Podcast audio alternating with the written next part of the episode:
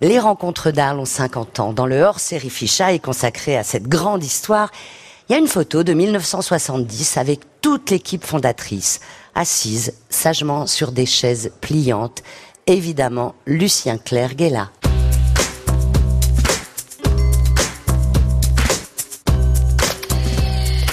Regardez voir. La photo sur France Inter. Lucien Clerc, des rencontres internationales de photographie, ça implique euh, des langages différents. Est-ce que en photo aussi il y a des langages différents? C'est un langage universel et c'est pourquoi ces rencontres euh, finalement ont ce succès parce que tout le monde peut comprendre tout le monde. Euh, je crois que la photographie est un art éminemment jeune. Enfin, quand on voit homme comme Cartèche qui a 82 ans, on est obligé de préciser trois fois qu'il a 82 ans, car c'est un homme extrêmement jeune. Donc je crois que la photographie a cette faculté de préserver cet œil très frais de la jeunesse euh, qui regarde le monde. Et aux côtés de Lucien Clergue sur cette photo, Jean-Claude Lemagny, Michel Tournier, Jean-Claude Gautran, Jean-Pierre Sudre, Édouard Bouba, Denis Bria, Jean-Maurice Rouquette et Jean Dieuzed qui signent la photo.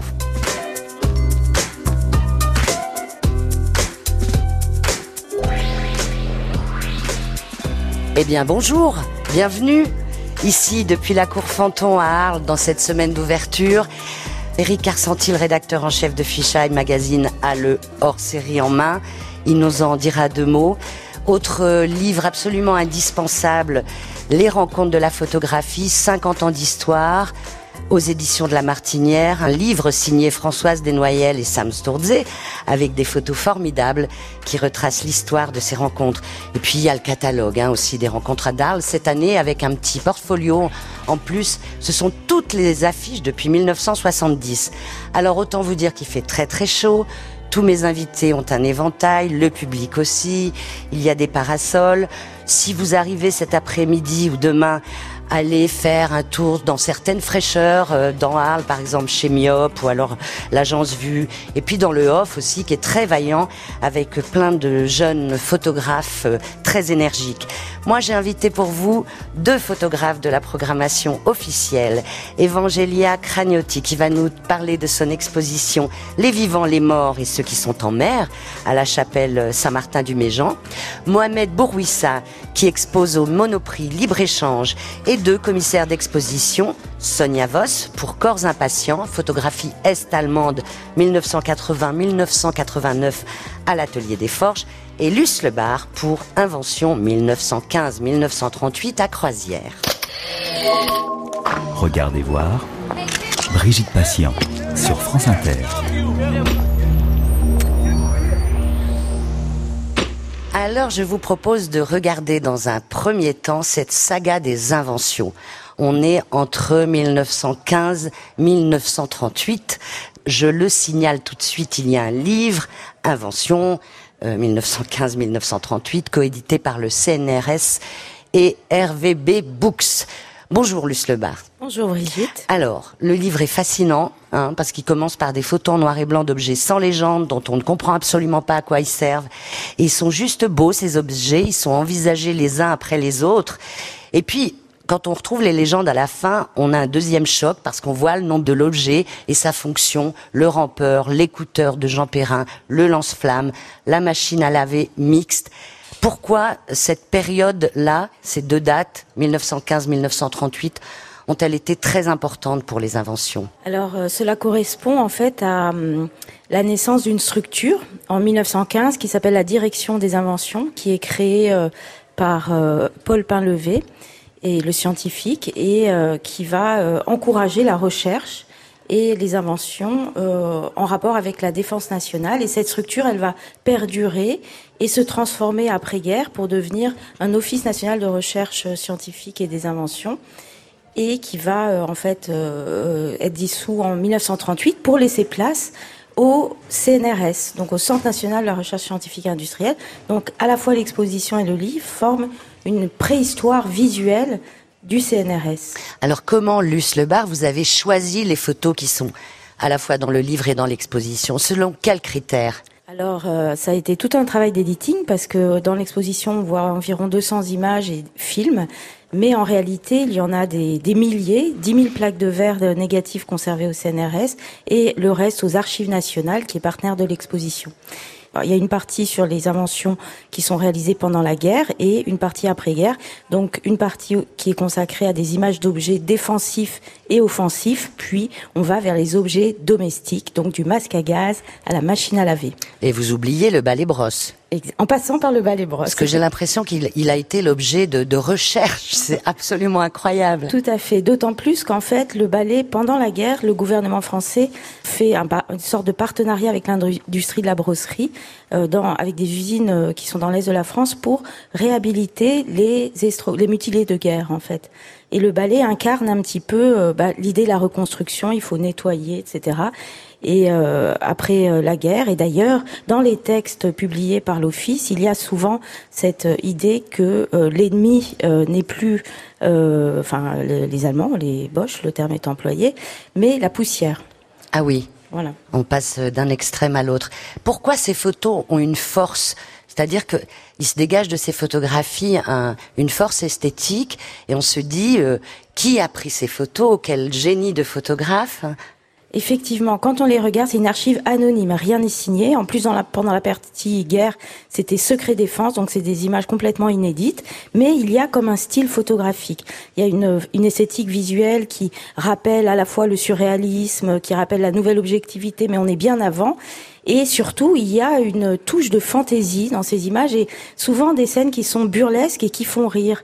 Eh bien, euh, donc, euh, nous avons fait euh, pas mal de recherches pour finalement tomber sur l'un des personnages clés qui a modelé cette archive visuelle et qui est un réalisateur de cinéma, un pionnier du cinéma burlesque, qui en plus s'appelle Monsieur Machin, Alfred Machin qui a fait un film qui est sorti en 1914, juste avant la guerre, qui s'appelle Maudit soit la guerre, un film d'anticipation pacifiste et qui est mobilisé en 1915 et qui se retrouve à la direction des inventions en 1917. Est-ce lui que l'on voit sur la photo que vous avez choisie, qui est sur la page Regardez voir hein, avec franceinter.fr Tout à fait, c'est lui qui s'est mis en scène euh, bah, lui-même dans une photographie qu'il a d'ailleurs appelée le théâtre de la prise de vue.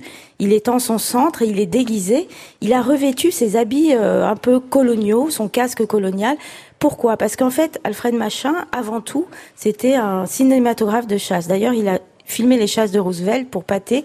Et il était euh, spécialiste des animaux sauvages. Il, est d'ailleurs à un moment donné réputé avoir été mort, mangé par euh, sa panthère euh, adoptive, qui était devenue une, une petite, comment dire, une icône de, de chez Pâté. Et donc c'est un homme euh, très intrépide et qui n'a peur de rien. Et c'est pour ça que Pathé le propose en 1915 pour euh, rejoindre le service cinématographique des armées. C'est une très grande euh, exposition à visiter. Euh, Luce Lebar, pour quel objet avez-vous le plus d'affection après avoir travaillé si longuement sur ce commissariat? Je crois que les objets qui m'ont le plus touché, c'est les objets qui sont intermédiaires entre la tranchée et la cuisine et qui sont en fait ces sortes de pré-ustensiles qui sont inventés pour faciliter la vie des soldats, comme la cocotte minute de tranchée, les, euh, les moustiquaires, tous les objets, les objets qui sont pliants, démontables, escamotables, qu'on va retrouver après à l'Office national des inventions, qui vont être développés, mais cette fois dans un cadre en fait qui est celui des pour favoriser les loisirs. Et on se retrouve souvent dans, dans des objets qui nous rappellent un peu une petite archéologie de Ikea ou de Decathlon. Mais c'est ce que j'allais dire. Moi, j'ai l'impression d'avoir vu des objets qui ont été inventés à ce moment-là, mais euh, qui sont aujourd'hui dans notre vie quotidienne. Le fameux tapis en caoutchouc là qu'on met devant la C'est vrai que la marque que vous venez de citer en fabrique. Tout à fait. Et puis euh, c'est aussi quand vous verrez l'exposition ou le livre, eh bien il y a un imaginaire. Euh, on se rend compte que dans nos objets domestiques, comme par exemple la bouilloire euh, en inox, il y a un imaginaire qui est resté de la guerre en fait, de l'obus notamment, avec des formes comme ça, souvent ovoïdes dans les arts ménagers. Et on voit dans l'exposition que c'est aussi lié à des techniques qui sont les mêmes des techniques, l'emboutissage notamment, qui est importé des États-Unis pendant la guerre par Citroën et qui va ensuite être utilisé beaucoup pour fabriquer les objets ménagers, comme les voitures d'ailleurs, comme la DS. Alors quand on est dans l'exposition, c'est très agréable parce qu'elle est climatisée, il faut le noter quand même. On en est à repérer quelles expositions sont fraîches ou non. Et euh, c'est une, euh, ce sont des photographies qui provoquent beaucoup de sourires. Mmh. Euh, les visiteurs, comment? Il y a beaucoup d'humour, il, y a des images assez marrantes. Euh, je pense à, celle où, où, avec un espèce de grand stéthoscope, on écoute la Terre. Et j'ai l'impression qu'en photo, euh, ils aimaient bien avoir une petite touche, de, une petite distance, une petite ironie. Eric Carsanti vient de faire sa petite remarque. Je vous cite Eric, hein, parce que votre voix est célèbre, certes, mais pas, pas encore assez pour qu'on vous reconnaisse rien qu'à la voix. Est-ce que je vous ai interrompu, Luce? Non, pas du tout. J'ajouterais juste que c'est euh, assez caractéristique de Starshifts euh, et c'est lié à, à, une espèce d'imaginaire cinématographique parce que l'humour, on le rencontre plus au cinéma à l'époque qu'en photographie. Merci beaucoup, Luce. Restez avec nous. Pour l'instant, on fait une pause en musique avec Lana Del Rey.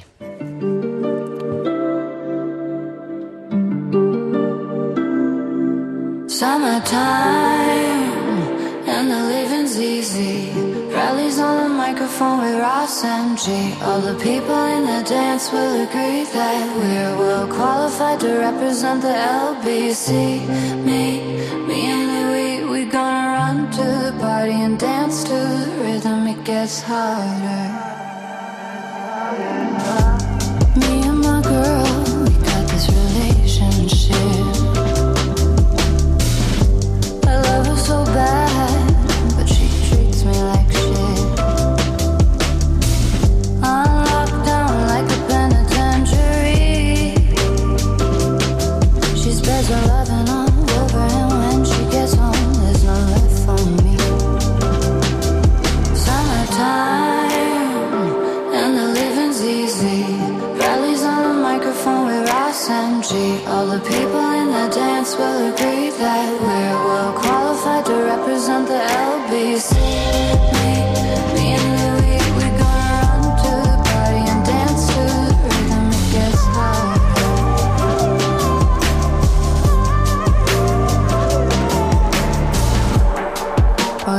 this veil from off my eyes. My burning sun will someday rise. So what am I gonna be doing for a while? Said I'm gonna play with myself. Show them how we come off the shelf. Summertime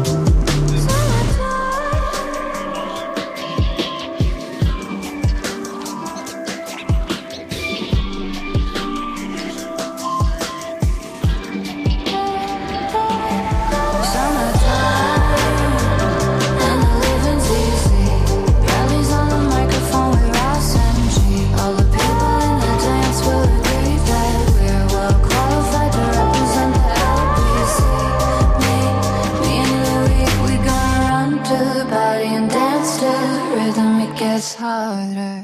Doing Time, Lana Del Rey sur France Inter. Regardez voir. Brigitte Patient. La photo sur France Inter.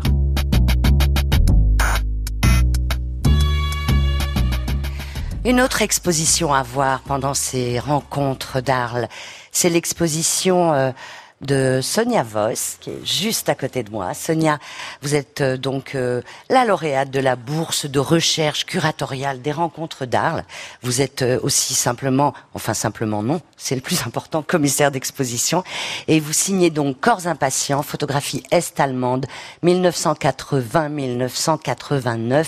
Ces photographies font aussi l'objet d'une publication un très beau livre aux éditions Xavier Barral. Alors, votre, euh, votre travail arrive à point nommé 30 ans euh, après la chute du mur de Berlin. Moi, j'ai l'impression de, de ne rien savoir de la photographie est-allemande. Pourquoi suis-je normale? Sonia je me suis posé la même question il y a cinq ans quand je suis arrivée à, à Berlin où je me suis installée et où euh, assez rapidement je suis tombée sur l'œuvre de trois photographes euh, euh, qui m'ont passionnée, trois photographes euh, femmes qui m'ont passionné par leur travail, mais aussi par euh, euh, tout ce que j'ai pu découvrir à cette occasion du contexte de création de l'époque, du contexte socioculturel, de leur rapport, elles, euh, à leur pratique de photographe dans ce contexte politique-là. Euh, voilà. Alors j'ai commencé à m'immerger là-dedans, à me rendre compte que c'était euh, une petite partie d'une très vaste histoire qui commence en 1946 à la création de la RDA et qui se termine donc euh, plus de 40 ans plus tard en, en 89 à la chute du mur. Je suis rentrée en France, j'ai interrogé des professionnels autour de moi pour savoir si, en effet, j'étais la seule à ne pas avoir entendu parler de ces photographes et je me suis rendu compte que, en effet, c'était un corpus qui était de façon étonnante encore très très méconnu ce sont des photographes qui n'ont pas encore réussi vraiment à voilà, s'imposer dans les institutions et, et, et, sur le marché. Et comment, euh, alors, comment vous les avez sélectionnés? Il y en a 16, hein, c'est cela? 16. Comment vous avez travaillé Avec des rencontres, avec, euh, avec, euh, en regardant leurs archives, entre guillemets? J'ai commencé par passer beaucoup de temps à la bibliothèque, à compulser toutes les publications que j'avais pu trouver. Il y en a, il y en a eu quelques-unes, justement dans les années 80, qui était une décennie où il a commencé à, il y a eu une ouverture quand même dans le dans le milieu de la création, de la photographie, mais pas seulement. Et puis, euh, quand même, en Allemagne, ces dernières années, notamment en ex-Allemagne de l'Est, il y a eu des expositions ici ou là, dans des, dans des galeries ou dans des, ou même dans des institutions importantes comme la Berlinische Galerie. Donc tout ça a constitué un, une base de documentation assez importante.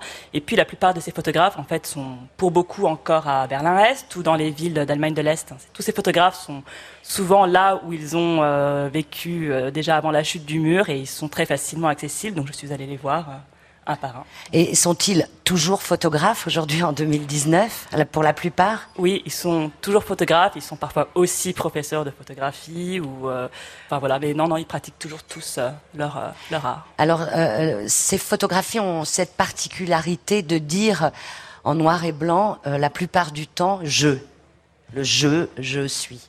Alors c'est l'angle que j'ai choisi pour l'exposition en effet. D'abord j'ai choisi, d'abord j'ai voulu me concentrer sur une décennie parce que voilà, il me semblait que c'était pas une bonne, une bonne idée de proposer une, exposition encyclopédique sur toute l'histoire euh, des quatre décennies de, de la photographie est-allemande. Et les années 80, évidemment, c'est, important parce que je pense ça nous parle tous, euh, nous, euh, y compris les non-allemands, parce que évidemment la chute du mur est un événement qui, qui a bouleversé le, le, monde. Et, et c'est aussi une période où a émergé euh, en tant qu'artiste euh, toute une génération qui n'a pas été témoin de la fondation de la RDA, c'est-à-dire qui a grandi derrière le mur, qui n'a pas participé en quelque sorte euh, à l'idéologie collective et qui du coup est tout à fait en désadhésion avec ce qui se passe au niveau politique. Non pas que leurs aînés adhéraient forcément, mais enfin il y avait peut-être plus d'ambiguïté.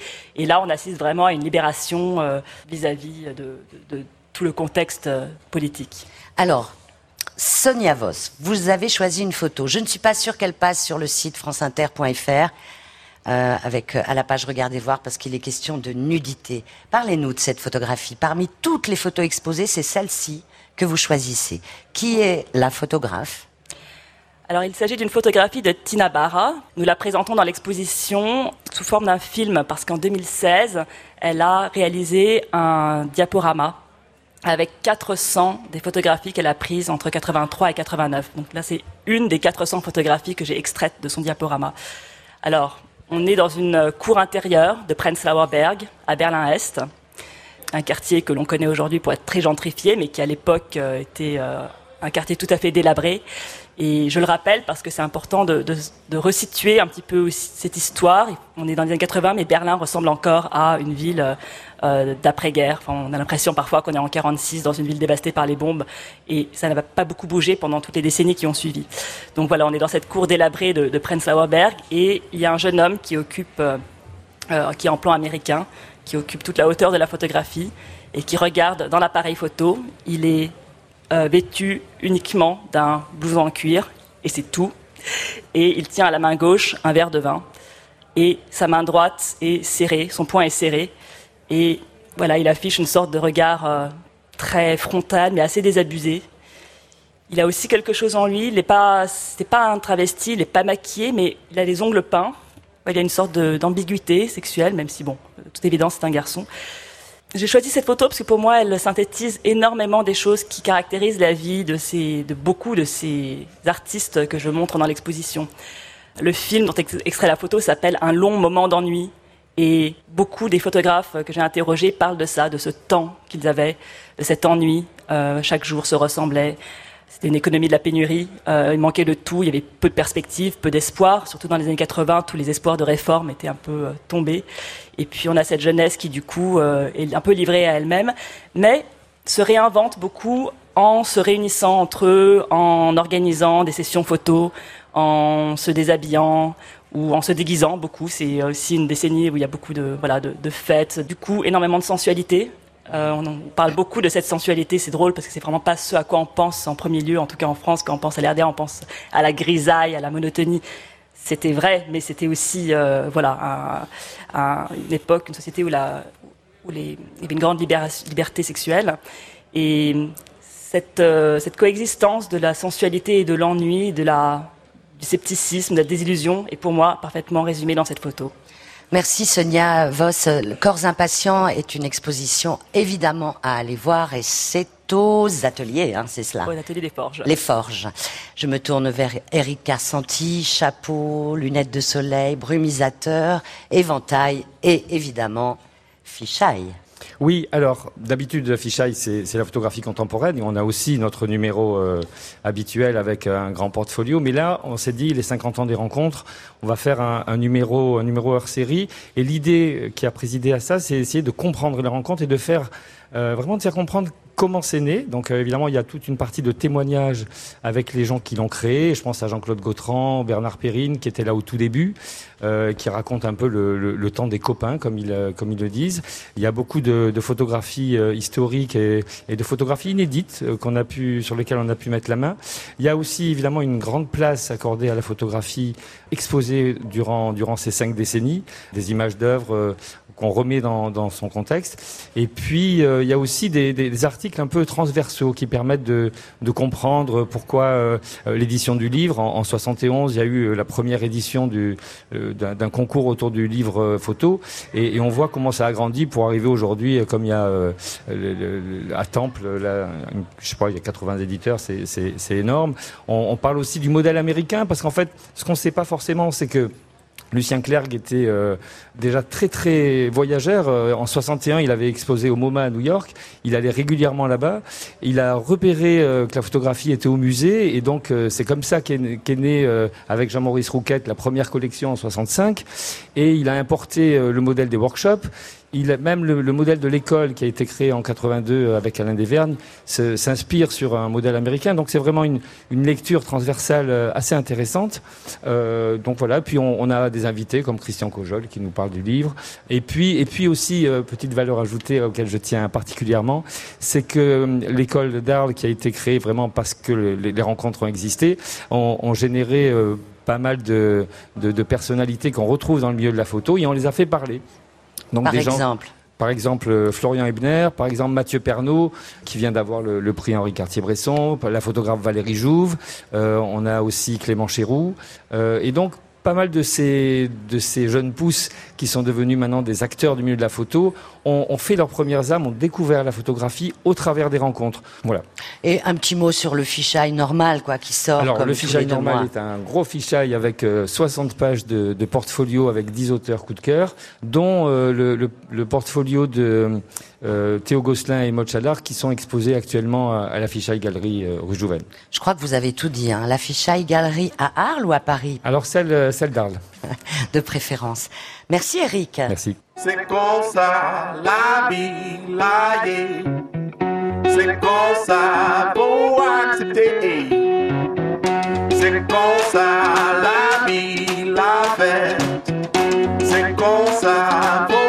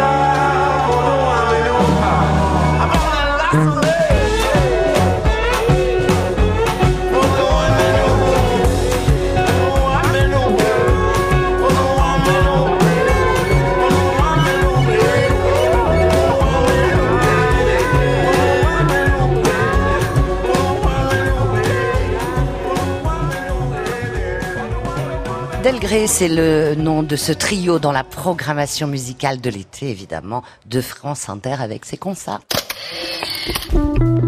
Regardez voir Clic-clac, raté, flou, surexposé, sous-ex. Brigitte Patient. Reste à définir quelles doivent être les qualités pour réussir une photo. Oh, première qualité d'une photo, c'est de donner l'émotion. C'est la chose essentielle. Est-ce qu'on est arrêté, on a envie de regarder, on a l'émotion, on a le choc. C'est la qualité majeure. Peu importe le reste. La photo sur France Inter. Allez, interrogation orale avant de donner la parole à Evangelia Cragnotti. Quelle qualité faut-il pour faire une photo? En deux mots, Mohamed Bourouissa. Ah non, mais là, c'est une question. Ah, moi, je peux pas répondre à une question pareille. on passe au suivant. impossible. Alors, allez, impossible. Luce. Pas de réponse non plus. Ça va vite, hein. Sonia Je suis pas photographe, alors ça. Ah, Voilà la bonne réponse. Eric, Carsanti. Être euh, disponible et laisser venir les choses. Et enfin, Evangelia Cragnotti. Quelle qualité faut-il pour faire une bonne photographie? Euh, un cinéaste, si ça s'appelle en grec, je ne sais pas vous dire. Donc, ça restera mystérieux. Ah, Mais j'ai la réponse juste en ma langue maternelle, c'est tout. Très bien. Je voudrais juste vous présenter, pour qui ne connaît pas votre parcours, vous êtes diplômé de droit et d'art visuel. hein. Vous avez fait aussi les arts déco à Paris, c'est cela? Diplômé aussi de l'école du Frénois. Oui. Vous avez eu de nombreuses bourses et des prix. Et vous présentez à la chapelle Saint-Martin du Méjean les vivants, les morts et ceux qui sont en mer. Exposition qui mêle photos et vidéos. Dans cette exposition, vous montrez plusieurs projets. D'abord, parlez-moi du titre Les vivants, les morts et ceux qui sont en mer. Evangelia Cragnotti. Donc, euh, pour continuer un peu sur ma lancée grecque, effectivement, c'est un titre euh, attribué à Aristote, un titre auquel j'avais songé il y a quelques années quand je commençais mon premier projet, qui est le cœur du, d'ailleurs de l'exposition, Exotica, Erotica, etc. On travaille sur les marins et les prostituées euh, dans différents endroits du monde, qui a abouti à un film, donc le film euh, homonyme, et à une série photographique que je présente complète pour la toute première fois. Le titre, quand j'ai discuté avec Sam Sturze sur euh, comment et qu'est-ce qu'on va présenter de, euh, ces dix dernières années de travail, a ressurgi comme ça de mes archives parce que, euh, en regardant en arrière, j'ai vu qu'il était question de, marge, d'une certaine façon, de déplacement, d'exil. Et toujours, il y avait un, flirt entre la, condition sociale, les conditions économiques, politiques, parfois dans les pays où je vais, et puis le désir chez les gens. Euh, départ les populations que j'ai photographiées et filmées, tout d'un coup, la notion des vivants et des morts, ou des morts vivants, s'est imposé. Donc, euh, à côté de ceux qui voyagent, de ceux qui sont en mer, qui pour Aristote, c'était ceux qui font le entre-deux, qui sont ni, les, ni vivants ni morts. Mais ce qui m'intéresse plus dans l'exposition, ce sont les morts. Parce que c'est eux qui sont incarnés, en fait, dans les images. Que ce soit les marins, que ce soit les morts socialement parlant, n'est-ce pas, symbolique. Les prostituées, que ce soit la communauté queer à Rio de Janeiro ou ailleurs. En l'occurrence, le deuxième grand projet qui est au milieu de l'exposition dans une salle sombre, c'est Obscuro Barroco, euh, qui correspond à un deuxième film aussi, dont on voit des extraits dans une installation. Et il y a aussi des projets plus récents à Beyrouth et en Égypte, qui chacun à sa façon continue à interroger ça, ces traces qui m'avaient laissé exotica, erotica, etc. Donc sur les hommes qui, se déplacent et sur une certaine forme de transgression, qui sont donc en Égypte des populations issues d'une migration intérieure au pays, ou en tout cas des pays limitrophes. Ce sont les gens les plus pauvres venant de la Haute-Égypte qui vont habiter, squatter ou parfois juste euh, garder les tombes, les tombes d'une, de la grande nécropole euh, mamelouk qui sert le Caire. De l'autre côté, face à, eux, ils dialoguent avec des femmes égarées. Enfin, c'est tous des, ombres, en fait, de la société. C'est ça qui m'intéressait dans, dans les titres. Des femmes, des bonnes, asiatiques et africaines, qui sont au Liban pour trouver du boulot et ayant perdu le pied elles errent dans la ville. Est-ce que, est-ce que la photographie que vous avez choisie, où oui, est-elle et qu'on va voir sur la page Regardez voir. Elle fait partie de ce dernier projet. C'est une photographie en couleur. Evangelia Cragnotti, j'aimerais bien que vous nous la présentiez, cette photographie. Eh ben, je l'ai choisie euh, parce que dans mon travail, ceux qui vont visiter l'exposition, ils vont toujours voir la ligne entre documentaire et fiction. Et c'est ce premier projet des marins qui était plus documentaire, et on travaille sur la mémoire, et c'était là la, les territoires que je ne pouvais pas contrôlé, c'était la fiction des gens. Ce qu'ils m'a raconté, c'était ce qu'ils ont vécu. Donc, je ne pouvais pas avoir de l'emprise là-dessus. Et de plus en plus, je me suis enfoncée dans la fiction avec le deuxième sur le Brésil pour arriver à celui du Liban, où j'ai carrément été dans la mise en scène. C'est pour ça que je choisis cette image. Dans cette photo, il y a différentes strates. On voit une femme dans une gare la nuit. Il était deux heures du matin. J'étais avec elle, euh, une femme donc euh, de Philippines, qui est d'ailleurs euh, un pays que j'ai chéri beaucoup après mon temps sur le bateau, ayant connu beaucoup d'équipages philippins, et qui est en l'occurrence masseuse en ce moment à Beyrouth, et qui me parlait des concours de beauté, qui organisent les bonnes, et toutes ces femmes déplacées pour se redonner, comment dire, envie, pour se redonner goût de la vie en fait, pour se redonner confiance à elles-mêmes, à leur féminité. Et euh, elle, elle était une de couronnée. Donc euh, ça, c'était le point de départ pour moi de monter un projet où moi-même j'ai produit avec des, des artisans à Beyrouth des écharpes de concours de beauté auxquelles j'ai inventé des nouveaux titres. Et donc elle porte le titre Miss Philippines, mais par-dessus elle tient le Miss Without Papers, qui était une façon de faire les, liens. Il y a Miss Clandestine, Miss euh, Housewife, etc. C'était euh, l'envie de révéler ces femmes d'une autre façon. Parce que je me suis souvent posé la question comment elles veulent être représentées? Elles ne voulaient pas l'être avec une tenue de femme de ménage, mais avec quelque chose qui les représentait, qui était de l'ordre d'une fiction personnelle. Est-ce que le, passage dans vos photographies à la mise en scène est, est récent et va se poursuivre? Est-ce que c'est une piste que vous avez envie d'explorer? Oui, et je me suis trouvée confrontée à ça. Je pense tout le monde, dans une certaine mesure, à la photographie, on disait ça hier dans une table ronde, c'est qu'on ne peut pas ou on doit questionner toujours même l'attitude du sujet, la façon dont le sujet veut se représenter. Il y a souvent des manières qui ne dépendent même pas du photographe adoptées par la personne. Donc, où est la part du réel là-dedans la part de la fiction? Personnellement, je la questionne beaucoup. Donc, euh, récemment, je viens de terminer l'atelier scénario de la Fémis et c'est le, début d'un nouveau chemin pour moi dans la fiction. Est-ce qu'une dernière question, Evangelia Cragnotti, est-ce que l'un de ces projets que je n'aurais peut-être pas repéré a été euh, travaillé, tourné, fait en Grèce, dans votre pays? Non, mais la Grèce est toujours, est toujours le hors-champ, la Grèce tous les projets, que ce soit celui du Brésil, que ce soit les autres en Moyen-Orient, et bien sûr le premier où les, les sujets sont grecs pour la plupart. C'est ce que je fais, c'est sur un, un sujet sur la- l'altérité sur l'autre. C'est parce que j'affirme beaucoup et j'assume mon point de départ très grec. Donc souvent la tragédie ou les, les grands récits grecs, euh, c'est ça qui me, qui me fait partir. Alimente, Exact. entre guillemets, votre travail. Merci beaucoup, Évangélien. Merci.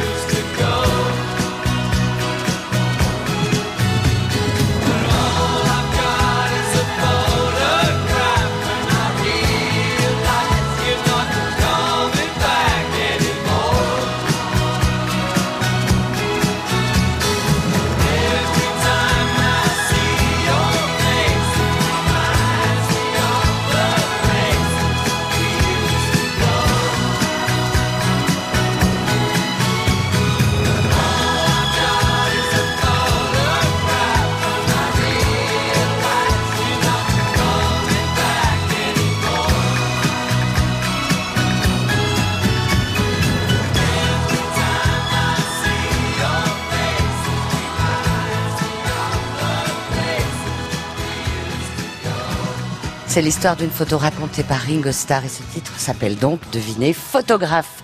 C'est un album de 73. En 73, les rencontres d'Arles avaient trois ans. Elles étaient toutes petites.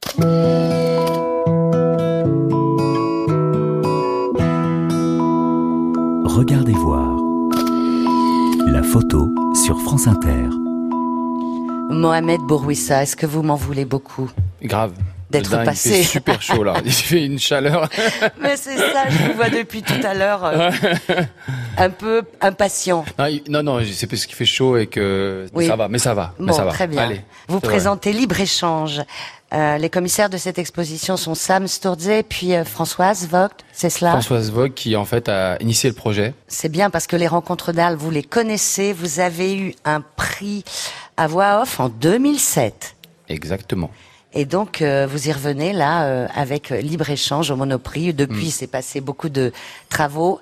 Racontez-nous juste pourquoi, parce que partout on le lit, là, vous avez choisi d'exposer au Monoprix. Alors, pour ceux qui ne sont pas à Arles, il y a un Monoprix, hein, euh, normal, et c'est au premier étage, toute la surface du Monoprix. Vous Oui. êtes là. Oui, Pourquoi euh, avoir choisi ce lieu-là Parce que je crois qu'il était, euh, ce lieu déjà était en résonance avec euh, mes préoccupations artistiques, euh, mes questionnements. Et deux, euh, en fait, euh, je suis en fait terrifié par les les les, les white cubes en fait. J'arrive pas à m'y installer, euh, c'est très difficile. C'est quoi des white cubes? Bah, c'est-à-dire des espaces tout blancs où il y a rien, il n'y a pas d'histoire, où il n'y a pas de quelque chose avec quoi dialoguer. Et le lieu au- au-dessus du Monoprix a une c'est vraiment un lieu assez particulier et il y a une belle histoire en fait en regardant l'architecture de ce lieu. C'est que l'architecture est construite par un monsieur qui s'appelle Pierre Rivaud, je crois, si je dis pas de bêtises. Et il y a un, y a un geste très beau qu'il a fait, c'est qu'il a essayé de s'inscrire dans l'environnement, dans l'espace euh, du rond-point. Et quand on va euh, au deuxième étage, on se rend compte que les poutres, en fait, sont pas parallèles, mais qu'elles sont en fait les rayons du centre du rond-point. Et j'ai trouvé ça vraiment super beau parce que ça veut dire que déjà euh, l'architecture est déjà en dialogue avec euh, son environnement. Et donc moi, ça m'a vachement intéressé d'être dans un déjà déjà d'en choisir le lieu et d'être déjà dans ce dialogue-là. Alors, euh, vous exposez beaucoup de travaux, beaucoup de séries. Est-ce qu'on peut dire que c'est une rétrospective ou rien à voir? On peut dire d'une certaine manière que c'est une rétrospective, mais plutôt que c'est des travaux depuis 15 ans que j'ai choisis dans le corpus de mon travail, parce qu'il y a des autres projets que j'ai décidé de ne pas montrer, pour laisser place à d'autres euh, films plus fragiles aussi, euh, qui allaient donner un sens, euh, une colonne vertébrale à toute euh, l'exposition. Il y a une vidéo que j'ai beaucoup aimée, que je ne connaissais pas. C'est vrai que c'est minimal, mais je la trouve d'une force incroyable. On prend un casque, on est devant un écran, et dans cet écran, il y a un homme qui est votre oncle, Oui. et qui lit. Alors, il lit un jugement, c'est dans la légende. J'ai pas compris quel En était fait, il ce lit euh, jugement. son jugement. En fait, qui- en fait, ça- ça- mon oncle est, est une sorte de personnage un peu bagarreur qui fait toujours des problèmes, qui boit beaucoup. Moi, c'est quelqu'un que j'ai beaucoup aimé parce qu'il est mort il y a pas longtemps. Et euh, un jour, je sais que c'était, il aimait bien, faire des choses comme des bagarres. Et puis, bref, il se faisait attraper par la police. Il a fait un peu de prison. Et euh, un jour, je lui dis, bah écoute, si tu veux, euh, on fait un truc. Tu lis ton jugement, tout simplement, en face caméra, euh, d'une manière très, comme ça, très frontale. Et en fait, j'ai pas montré cette vidéo, je l'ai faite il y a très longtemps. Et je trouvais que j'avais pas trouvé le lieu ou le contexte qui convenait à cette vidéo. Et en fait, on se rend compte très vite qu'on est face à un individu qui essaye de lire ce, ce jugement, mais qui n'arrive pas vraiment à le comprendre. Donc, il y a toute la question de l'intégration. Ce que je fais, c'est il y a une dimension qui est, qui liée à l'intime, mais qui est une vision aussi euh, plus générale et plus globale, en fait. Alors justement, vous parlez de l'intime. Dans l'exposition, si vous y allez, prenez le temps de la visiter. Il y a beaucoup de choses à voir, à lire. Et il y a aussi des bancs sur lesquels on peut s'asseoir et accrocher à ces bancs avec des fils pour qu'on ne les pique pas. Il y a des livres. Ce sont des livres de votre bibliothèque, Mohamed Bourouissa. Et euh, j'en ai euh, choisi un. Je l'ai trouvé euh, incroyable et je trouvais qu'il parlait bien de votre travail. C'est L'art de bien aimer de Simone Veil. Alors ça, c'est pas mon choix. Mais c'est a un choix qui s'est fait. Alors je vous raconte ce, Qui a ce- ce choisi projet. ce livre? Euh, en fait, c'est un projet qu'on a fait en collaboration avec euh, Julia Marchand, que j'ai invité spécialement parce qu'elle fait un projet qui s'appelle Extra Mental, euh, ici à Arles, euh, dans un espace d'exposition. Enfin, elle travaille sur sur, des- sur une bibliothèque euh, autour de l'adolescence. Et en fait, la cette bibliothèque-là était vraiment un dialogue entre nous deux, et aussi de faire dialoguer cet espace euh, avec l'exposition. Donc évidemment, euh, le choix, c'est elle qui l'a fait, de Simone Veil, et euh, voilà, je voudrais l'inviter pour qu'elle puisse en parler Non, aussi. mais je trouve ça intéressant parce que dans cet art de bien aimer, alors c'est Mhm. bien, et c'est force, ça rentre forcément en résonance puisque vous bossez avec elle. Oui. Parce qu'un peu plus loin, il y a des photographies. que Vous avez fait une série. Il s'agit de photographies de gens qui piquent dans les supermarchés. Oui. On est au-dessus du monop. Mhm. Et on voit ces gens qui sont arrêtés par les vigiles et qui sont photographiés et qui ont une tablette de chocolat, qui a un paquet de gâteaux. Expliquez-nous, Mohamed. Alors, Précisément, en fait, c'est des photos où j'ai eu vachement de temps à, les montrer parce que je, savais- je savais pas. C'était éthiquement, ça posait beaucoup de problèmes. C'est euh, aux États-Unis, hein Voilà, c'était euh, aux États-Unis. Et en fait, ces photos, si vous voulez, euh, le directeur du magasin, pendant à peu près une, je sais, 6 ans, 7 ans, 8 ans, il photographiait des voleurs qui, bah, qui volaient euh, n'importe quoi, de l'huile, euh, des tablettes de chocolat. Et il avait tout un dispositif où il leur posait la question de Ok, tu poses avec la photo, tu poses avec l'objet du délit dans, dans un des rayons du magasin, et après tu tu t'en vas. Et donc il faisait ces photographies à la fois euh, pour lui, je pense aussi, et avec au Polaroid. Et donc ils avaient, il avait placardé toute cette galerie de portraits devant le magasin pour pouvoir faire en sorte que le gardien puisse reconnaître les les gens s'il voulait rentrer. Et donc je tombe sur cette galerie de portraits qui était complètement détériorée, où en fait on voyait vraiment plus rien parce qu'elle datait de très longtemps. Et tout mon travail a été de faire un peu comme un archéologue, de les révéler petit à petit, de pouvoir rendre lisibles ces images et de pouvoir montrer à la fois le sujet, c'est-à-dire le sujet de l'image, mais aussi celui qui est en train de prendre l'image et de questionner en fait le statut des images que l'on peut produire et qui sont même pas au fond même les miennes. Voilà. J'aimerais bien que vous nous parliez de la photo que vous avez choisie pour regarder voir, Mhm. Qui est cette photo-là. Vous allez nous, nous expliquer dans quelle série elle est, parce que je, Mhm. je ne la situe plus. Alors, elle est dans aucune série. Cette photo, elle, en fait, elle a été faite, euh, je l'ai faite au moment où j'avais fait une exposition qui s'appelait All In euh, chez Kamel Menour, où j'avais fait une vidéo euh, à Pessac. Et Pessac, c'est le, là où- c'est le lieu où on frappe, l'euro. Et donc, euh, je tombais un peu sur ces, ces énormes stocks de pièces de 2 euros, de 1 euro.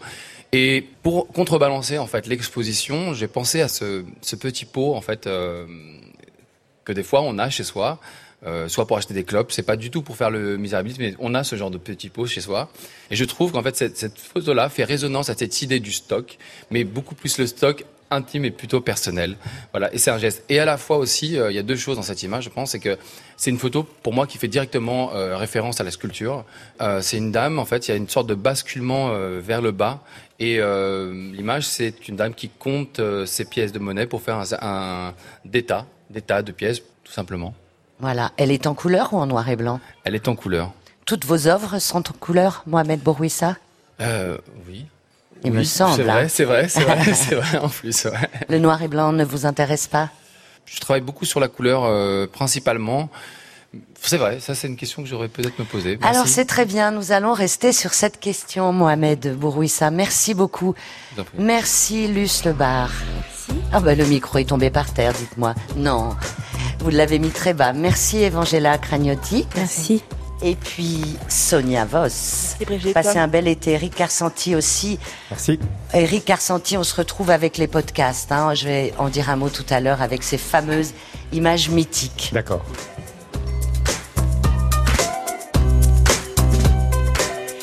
Merci d'avoir été avec nous depuis la Cour Fanton à Arles avec ses 50 ans de photographie.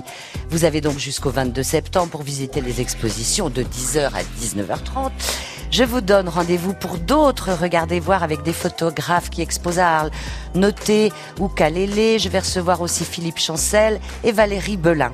Regardez voir est réalisé par Marco Mutel, assisté de Thomas Lehété. La programmation musicale, c'est Thierry Dupin. À la technique, Olivia Branger, Christophe Goudin, Georges Thau et Dominique Allard. Regardez voir est sur la page euh, France Inter, hein, avec l'appli France Inter. Vous pouvez bien sûr nous podcaster tout l'été et plus si affinité.